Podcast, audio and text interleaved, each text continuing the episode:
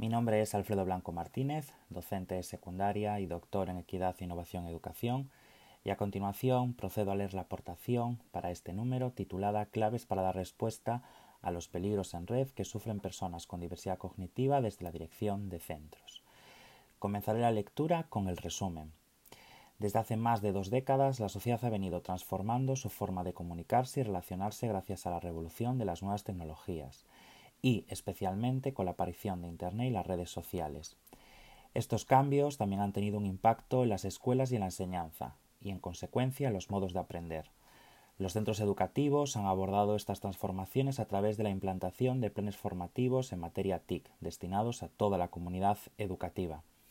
Sin embargo, dichos planes no siempre formulan respuestas claras sobre la identidad digital de los más jóvenes y su situación de exposición y vulnerabilidad cuando realizan una mala praxis en el universo digital. Por esta razón, este trabajo se propone conocer cuáles serían las claves para evitar situaciones de riesgo y de acoso entre menores y, más concretamente, en jóvenes con un grado total o parcial de diversidad cognitiva. Para ello se han analizado las perspectivas de un jefe de estudios y de una orientadora de secundaria con dilatada experiencia para desvelar las posibles respuestas y para así reducir el número de casos afectados desde la dirección de centros. En definitiva, el propósito es asegurar el bienestar de todos los jóvenes por medio de actuaciones sustentadas en seguridad digital, equidad y valores. Como palabras clave se señalan formación, TIC, seguridad y diversidad. Comenzaremos leyendo una breve aportación teórica cuyo título es Más allá de una educación formal en materia TIC. Son múltiples los trabajos que han demostrado las posibilidades de las nuevas tecnologías en los contextos de aprendizaje formales, tales como Dance 2014 y Hernández 2015 han constatado. En acuerdo con Cabero y Valencia 2021, la transformación de los espacios de aprendizaje viene marcada por la reciente pandemia de la COVID-19. El universo digital no solo ha pasado a cumplir una finalidad social y de ocio entre los adolescentes, sino que también su diversidad de espacios, herramientas y recursos web han demostrado un cometido pedagógico. Es por esta razón que centros educativos y familias deben de asumir un mayor compromiso por la formación TIC de los discentes, ya que durante el proceso de enseñanza-aprendizaje en entornos virtuales se generan toda una serie de conocimientos de carácter informal cuya dirección tiene que ser en positivo. González Amamez, Muñoz y Santos 2019 hacen hincapié sobre esta cuestión y confirman la necesidad de prestar más atención a los aprendizajes que se producen sobre las TIC con familia, amigos, redes sociales, etc. Según estos autores, si se analizan en profundidad y se saca el máximo provecho, esto revertirá en los programas formativos y en el propio currículum de los estudiantes, logrando así un aprendizaje más eficaz, seguro, responsable y de calidad en competencia digital. Actualmente los planes TIC de centros concentran sus esfuerzos en otorgar una formación genérica sobre las plataformas oficiales de aprendizaje a nivel centro y sobre la dotación de recursos a docentes y estudiantes. No obstante, se percibe una brecha importantísima acerca del aprendizaje sobre estos espacios habitados para vivenciar experiencias educativas, y especialmente carecen de un protocolo específico para alumnado con necesidades educativas especiales. Tal y como refleja de la Cruz 2019, urge una actualización de los programas y planes para que estos tengan en cuenta las diferentes realidades y casuísticas que puedan darse y bajo una óptica inclusiva. Román y Herbás 2020 apuntan que la formación tiene que orientarse en un uso racional, planificado, pautado individualizado, que atienda las dificultades de atención, de memoria y de aprendizaje. Además, asumiendo las afirmaciones de Polanco 2019 y en el caso de jóvenes con diversidad cognitiva, todo ello debe contemplar un modelo de formación sustentado en sexualidad y afectividad que implique más las relaciones entre escuela, comunidad y familia. Se trata de que estudiantes adquieran aprendizajes formales e informales de tipo conceptual, actitudinal y prácticos, bajo un acompañamiento y con maduración crítica con el fin de que no se expongan a situaciones de riesgo y pierdan su derecho a la seguridad digital. En síntesis, los equipos directivos tienen la doble tarea de proporcionar formación TIC por medio del halo de la diversidad y de la inclusión, e incorporando más a la educación a las familias, para así combatir casos que repercutan en la formación íntegra de los individuos. Con respecto a la metodología abordada en esta propuesta, decimos lo siguiente. El equipo directivo, junto con el Departamento de Orientación y la plantilla docente, conforman una única pieza que motoriza todas las actuaciones que se producen en un centro educativo. En suma, son los máximos responsables de que la formación de toda la comunidad educativa cumpla con los estándares de calidad actuales, de integración y de inclusión, así como de seguridad. Es por ello que examinar su perspectiva contribuye a que se enriquezcan las intervenciones que se realizan a nivel centro en materia TIC y, de igual modo, permiten descubrir cuáles son las principales necesidades. En este trabajo se focaliza la atención sobre aquellas relativas a los peligros que sufren en red las personas con diversidad cognitiva, una realidad poco frecuente de análisis en contextos de secundaria y de formación profesional.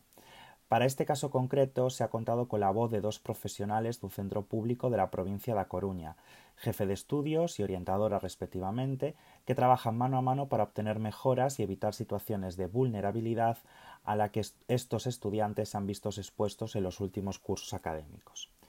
En acuerdo con FLIC 2015, la indicación cualitativa es una metodología que posibilita aproximarse a realidades educativas con problemas emergentes para así poder generar respuestas y producir conocimiento para otros. En este artículo ha permitido examinar una situación concreta y de igual modo averiguar cuáles serían las claves de intervención desde la dirección de centros. Simons 2011 y Rapley 2014 encuentran en la entrevista la técnica de recogida de datos idónea cuando se parte de la concreción, ya que da vida a los testimonios de profesionales que, desde la práctica, buscan respuestas a los nuevos retos formativos.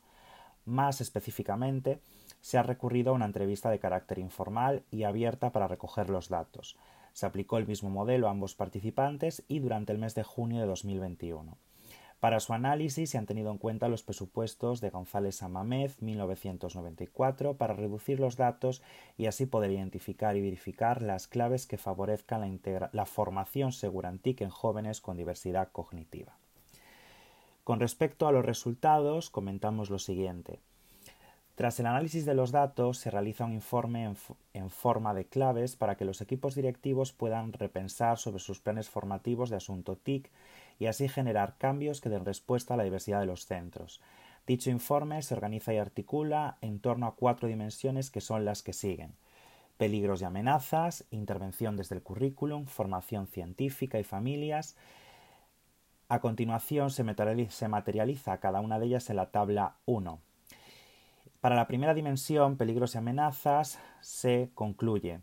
Utilización de redes de conexión seguras y asegurarse de estas cuando sean públicas, uso de dispositivos electrónicos de centro, evitando los personales, creación de contraseñas personales con carácter intransferible, concienciación crítica para tener relaciones de confianza en redes, proyección de la imagen personal y de datos en red.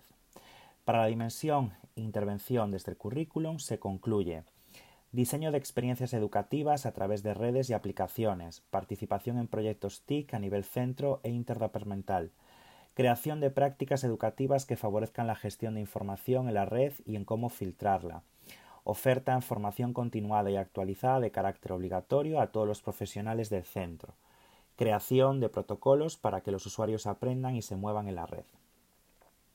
Para la, para la dimensión formación científica, Estudio desde todas las materias y o módulos de prácticas habituales en la red como sexting, timos, virus, suplantaciones de identidad, etc. Aproximación teórico-práctica del sentido y significado de competencia e identidad digital.